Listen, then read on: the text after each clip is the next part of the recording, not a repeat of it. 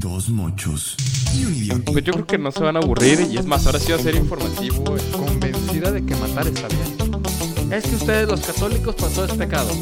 Y entonces está mal porque la Biblia dice, no, no, que no lo investiga. Llegas a la biblioteca, a la librería y pides tu constitución y tu ley natural. Pues sean ustedes bienvenidos a otro episodio de Dos Mochos, un Idiota. Esta ocasión, como ya es costumbre, gracias a Dios, no está Alex Vargas. Oye, ya Vargas nos debe como muchísimos episodios yo que debería empezar a pagarnos por cada episodio que no esté aquí, güey. Pues sí, güey. ¿Cómo está el contrato puesto, güey? Para que ya... Hay que, hay que revisarlo bien porque pues, el vato ya se largó a Roma, güey. No sé si va a volver, si no va a volver. ¿Sabes qué? No estamos nosotros para rogarles a nadie, no somos ninguna arrastrada.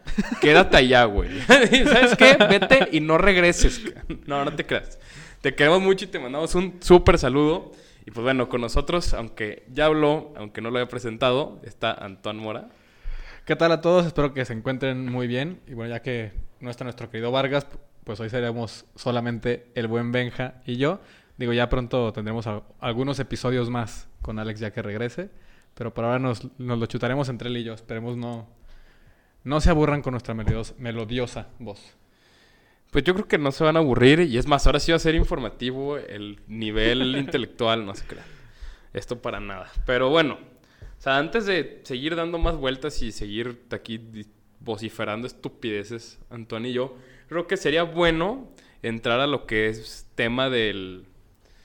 Pues del- de este capítulo, ¿no? O sea, este capítulo que queríamos hablarles de algo súper, súper, súper mucho, pero yo creo que les queríamos explicar un poquito cómo no lo es tanto, ¿no? ¿Qué es el pecado? No sé para ti, Antoine, ¿qué es el pecado?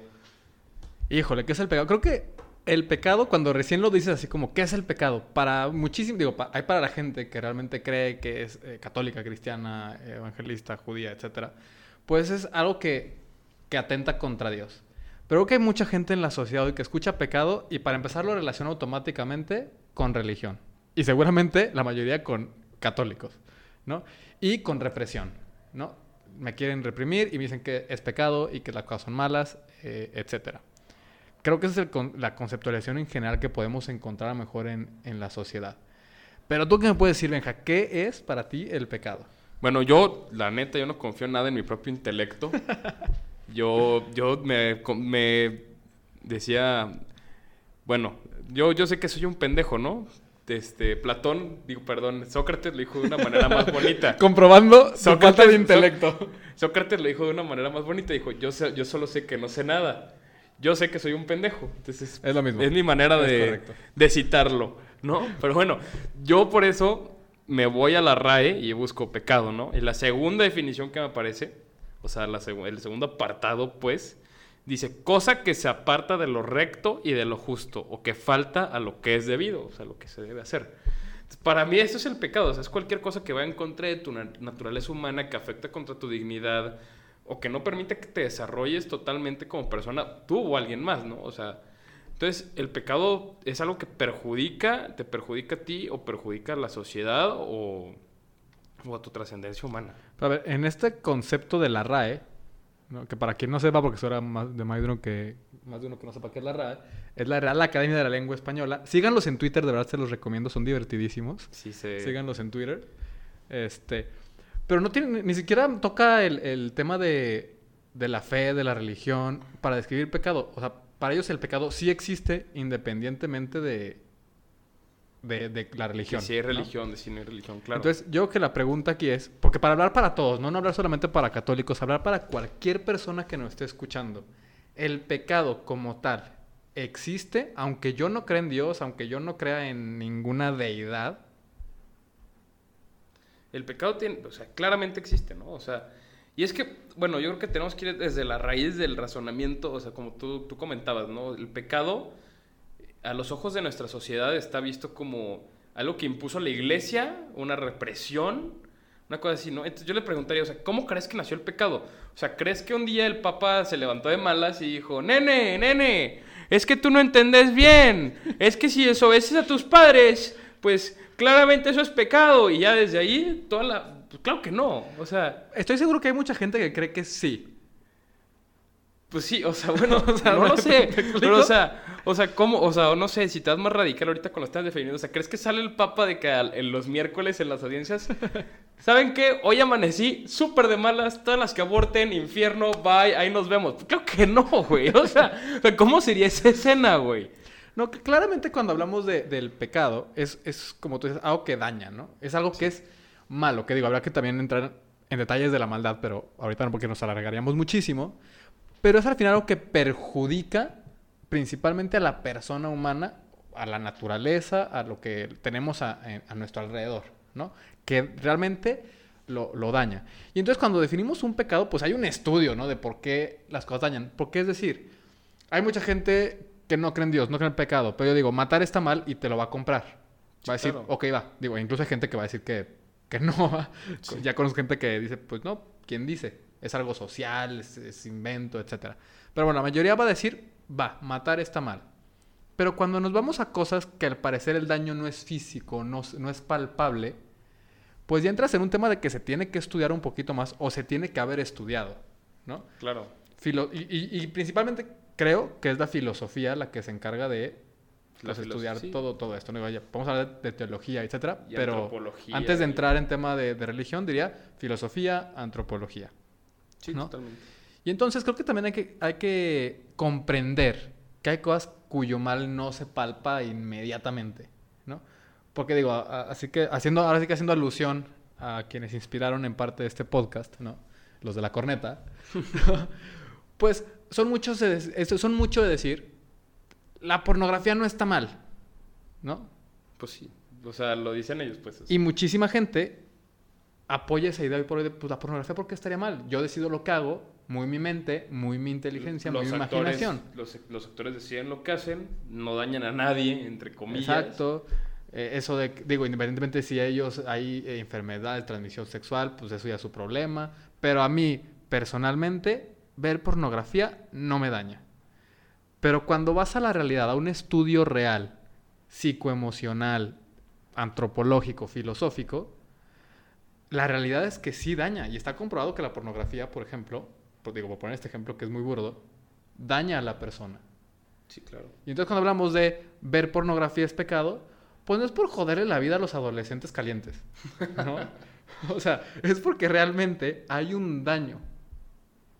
Y entonces creo que también la gente tiene que entender que no es solo represión, sino incluso viéndolo desde un lado profundo, el no pecar es de hecho una búsqueda de liberación.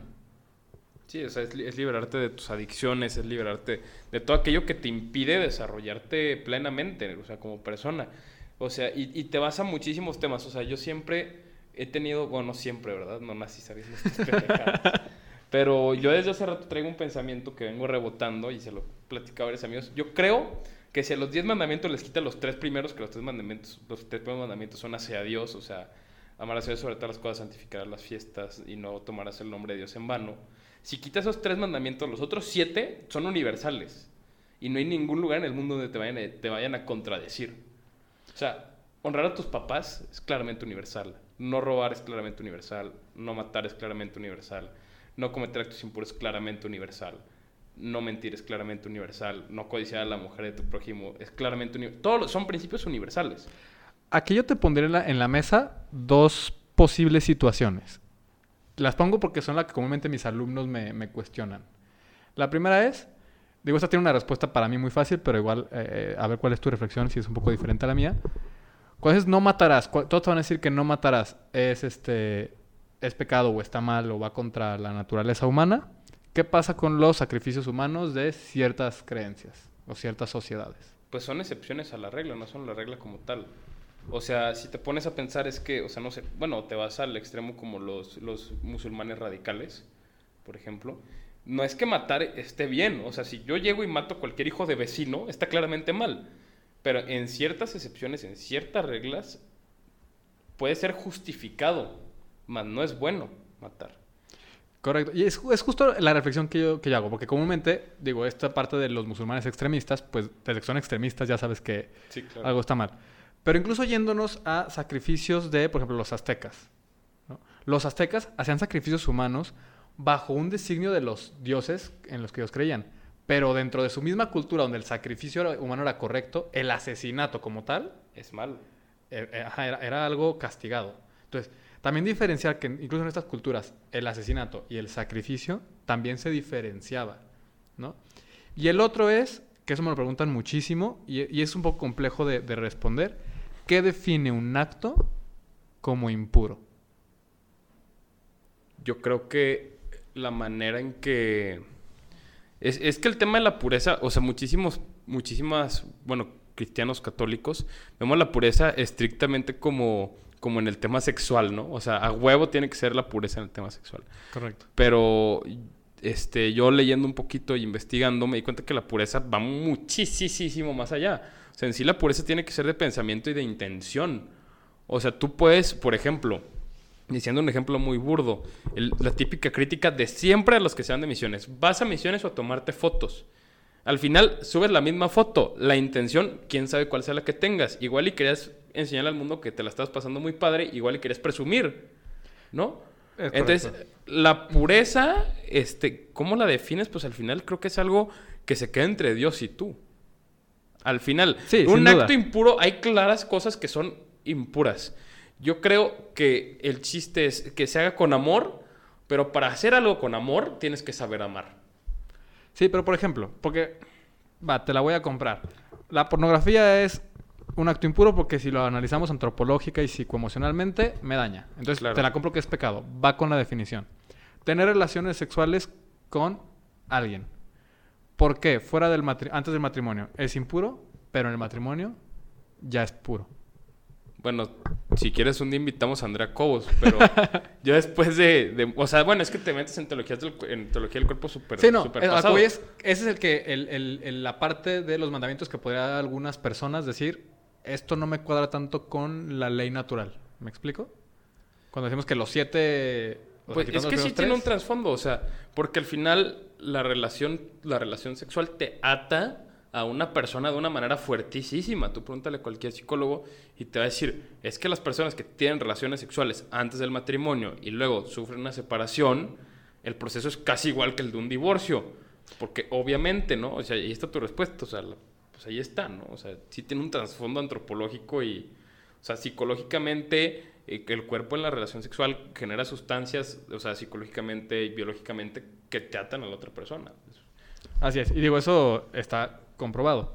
Y entonces al final, pues sí, sí llegamos a un tema donde el pecado en sí, lo podemos, podemos sacar la religión y seguimos diciendo, estas cosas, si las haces, te van a dañar.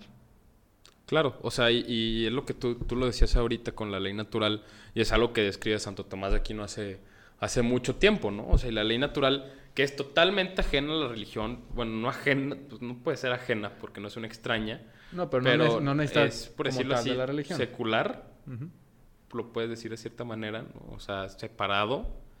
Este, y él, y él explica cómo está dentro de todas las conciencias humanas y, y si tú te pones a hacer un estudio antropológico serio sobre, sobre el mundo de hoy y examinas las culturas, te das cuenta que lo que hablamos hace rato, en ningún lado del mundo está bien matar. ¿Por qué carajos?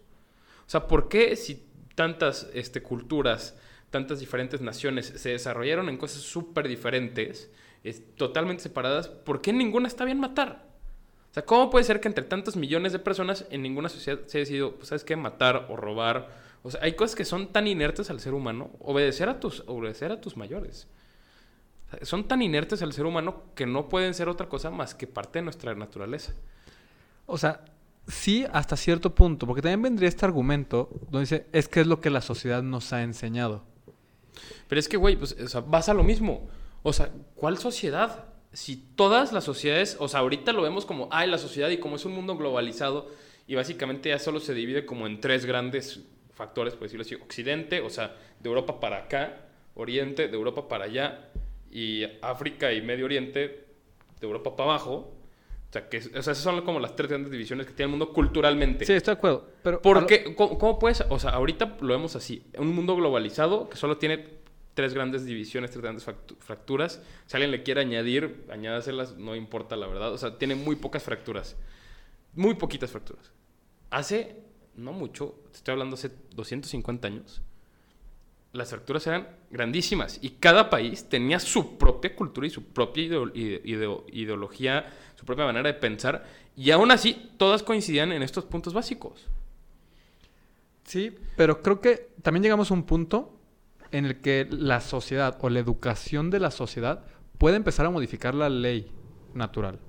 Porque, ojo, la ley natural, creo que no podemos basarnos, a lo cual es, sí tienes razón, y sí existe una ley natural, pero no podemos basarnos simplemente en que las sociedades todas actúan igual. Porque la tendencia que llevamos en 20, 30, 50 años, va a haber gente naciendo en una sociedad convencida de que matar está bien.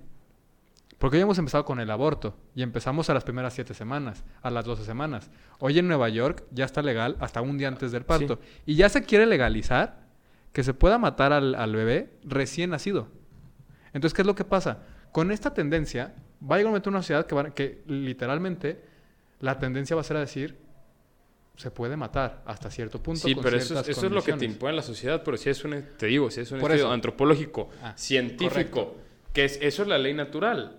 O sea, no solo es descubrir, sino lo que vaya de acuerdo con la verdad, con la realidad.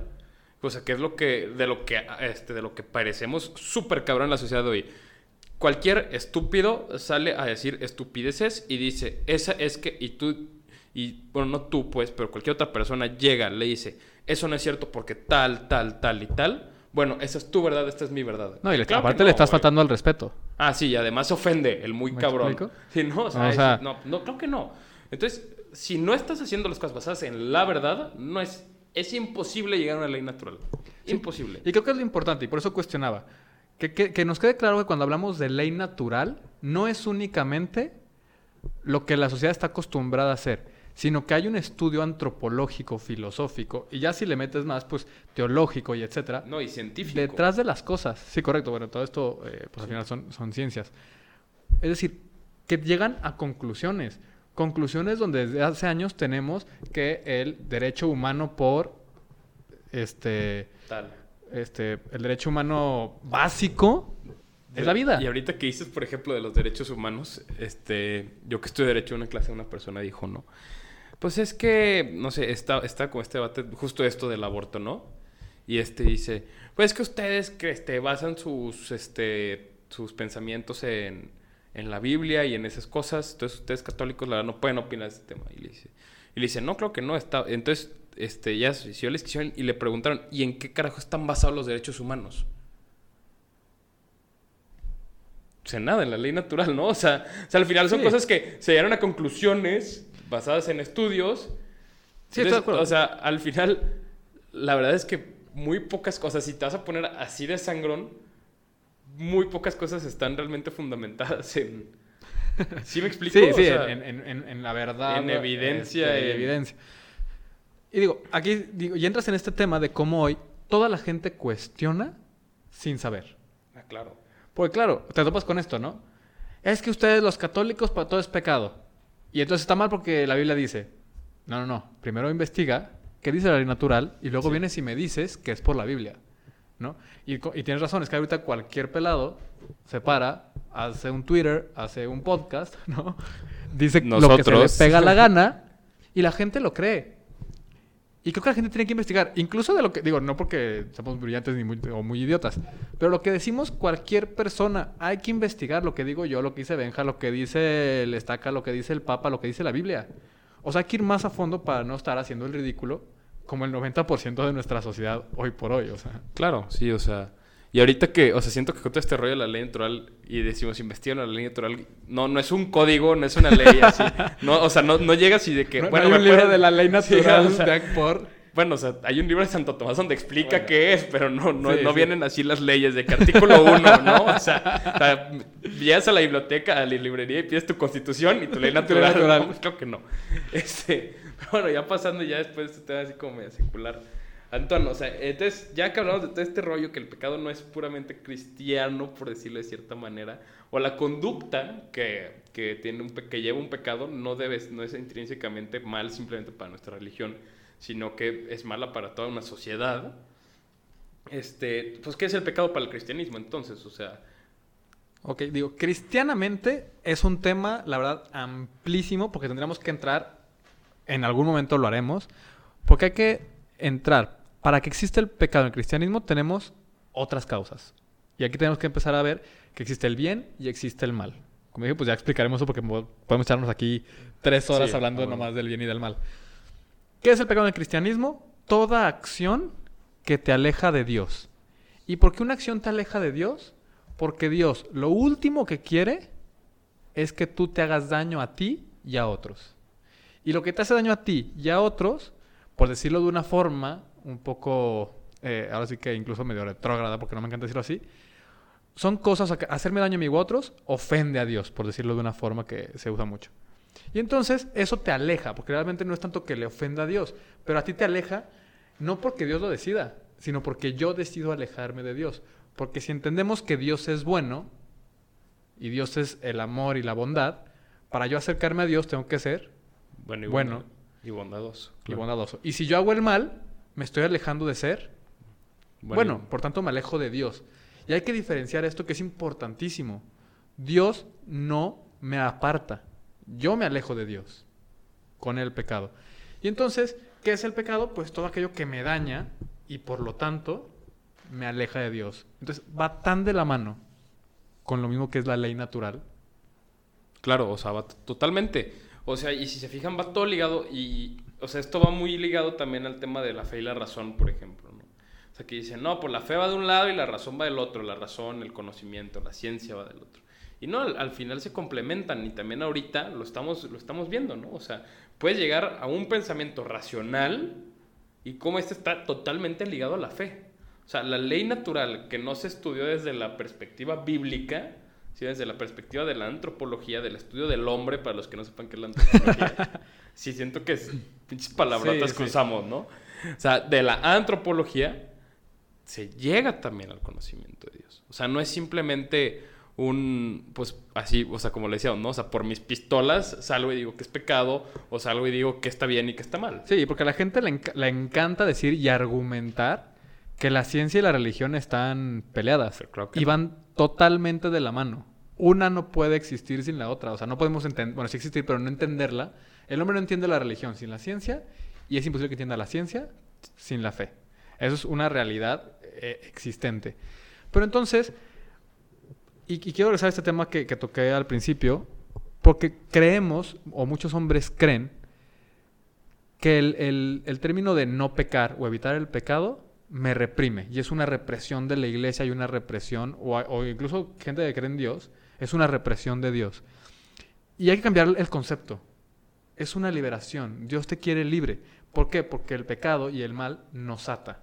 Y cualquier persona, bueno, todas las personas, porque todos hemos pecado, sabemos en el fondo y en experiencia que cuando yo peco, me siento atado, me siento vacío, pierdo mi libertad. Y entonces hay que darnos cuenta de cuando yo hablo de, es que yo tengo, quiero tener la libertad de ver pornografía, la gente que ve pornografía no tiene libertad de verla porque eso es una adicción y no tiene libertad de dejar de verla. Sobre todo. Sí, este, este- y, y también es un punto importante y es lo primero que debemos de decir. De las personas que más pecamos son las que les están hablando. Sí, claro, no estamos juzgando a nadie, A nadie. al contrario. Pero sí es invitarlos a, a- a darse cuenta de que el pecado te hace daño a ti y a otros. Totalmente. Independientemente de Dios, digo, para los que creemos en Dios, lo más importante es estar bien con Dios y porque es tu mejor amigo y pues hay que estar de chompis con él, ¿no? Pero para quien no crea, puedes darte cuenta, lo que es pecado, lo que está mal es porque me daña a mí y daña a otros. Totalmente. Y bueno, para terminar, vamos a terminar con nuestra bibliografía. Porque nos la han pedido mucho, ya nos dijeron nos- que digamos de dónde rayos sacamos fuentes. todo lo que decimos. Bueno, una es rae.es, la página oficial de la Real Academia Española. Otra es un libro que me recomendó Enrique Peña Nieto personalmente. Bueno, no personalmente, pero, pero me lo recomendó. Es la, es la Santa Biblia. Léanla, por favor. Yo no la había leído hasta que me la recomendó Peña Nieto. No, no se crean. Este, Que, digo, fuera de broma, sí es una recome- recomendación. Digo, no leen la Biblia, no es una novela como tal, es decir, no la lean así de jalón. Pero lean, sobre todo la gente que nos critica, la gente que no cree en Dios, infórmate. O sea, si nos vas a criticar, mínimo, por favor, conoce lo que estás criticando. O sea, de verdad, es la Sí, recomendación. Bibliografía básica, la Santa Biblia. En este podcast Sí. es top. es top. Catecismo de la Iglesia Católica. Doctrina social de la iglesia. Y, y lo que se inventa el Antonio y yo. No, no y, se y- crean. y, digo, cuando, hablo- cuando hablamos de pecado y cuando hablamos del demonio, también les voy a recomendar de bibliografía Suma demoníaca del padre Fortea. Ya vas a empezar. Bueno, pues Este- ¿dónde sacó esta información bueno, sobre el está pecado? bien, está bien. Y bueno, ahora sí para terminar, ¿alguna conclusión que tengas, Antonio? ¿Alguna frase que le quieras dejar a la Una raza? fra- Para mí la conclusión es cambiar la perspectiva. Cambiar la perspectiva que tenemos del pecado. Sobre todo esta parte que decía, y la repito para ver si se les queda. Dejemos de ver la parte que me reprime, según yo. El no pecar es porque Dios te quiere libre. El pecado te atrapa. Y, y basta con que quien, quien crea que yo estoy idiota, digo estoy idiota, pero en este caso no, lo piense poquito. ¿Cómo me siento cuando peco? Cuando me emborracho, cuando veo pornografía, cuando miento. Todos esos pecados o esas cosas que sé que es pecado y me enseñaron en la primera que es pecado, ¿cómo me siento? ¿Cómo me siento al final del día cuando me acuesto? Si realmente eres, no voy a decir feliz, voy a decir pleno, así te quiere Dios. Si eres pleno en el pecado, neta, quédate ahí. Fuertes declaraciones. No, no se crean. Este, bueno, yo voy a concluir mucho más breve porque aquí mi compadre se extendió como 10 minutos. No, este, pero yo, a mí me gustaría que se quedan con una, frase que es este... mm, La iglesia no dice, no dice cosas para hacerlas verdad, sino que dice cosas porque son verdad. Entonces, o sea, pues, con- vamos a lo mismo, ¿no? O sea, la iglesia hace un estudio y lo dice, bueno, gracias a este estudio podemos concluir que esto es un pecado. Pero no es como que ya salga y es pecado y pues ya ni modo, ahora sí, pues, a chingar a su madre, ¿no? No, así no funciona. Pero bueno, este, y con esto concluimos este episodio de Dos Mochos Un Idiota. Les pido que nos sigan en nuestras redes sociales personales y las del podcast, sobre todo la del podcast, arroba dos con número mochos un en número idiota. Y pues nada, quedamos a sus órdenes con todas las comentarios, con todas las críticas, con todas las preguntas, sugerencias, cotorreo que nos quieran mandar ahí. Y pues por último, les pido y les recuerdo que se mantengan, que recuerden. ya la cagué. O sea, la dices todos los, sí. todos los episodios y te equivocas. Y recuerden siempre, siempre mantenerse idiotas. Voy a poner al final bloopers. De hecho, yo tuve clases de canto en primero de prepa, güey. A los enfants de la patrie. No, ya paro, güey.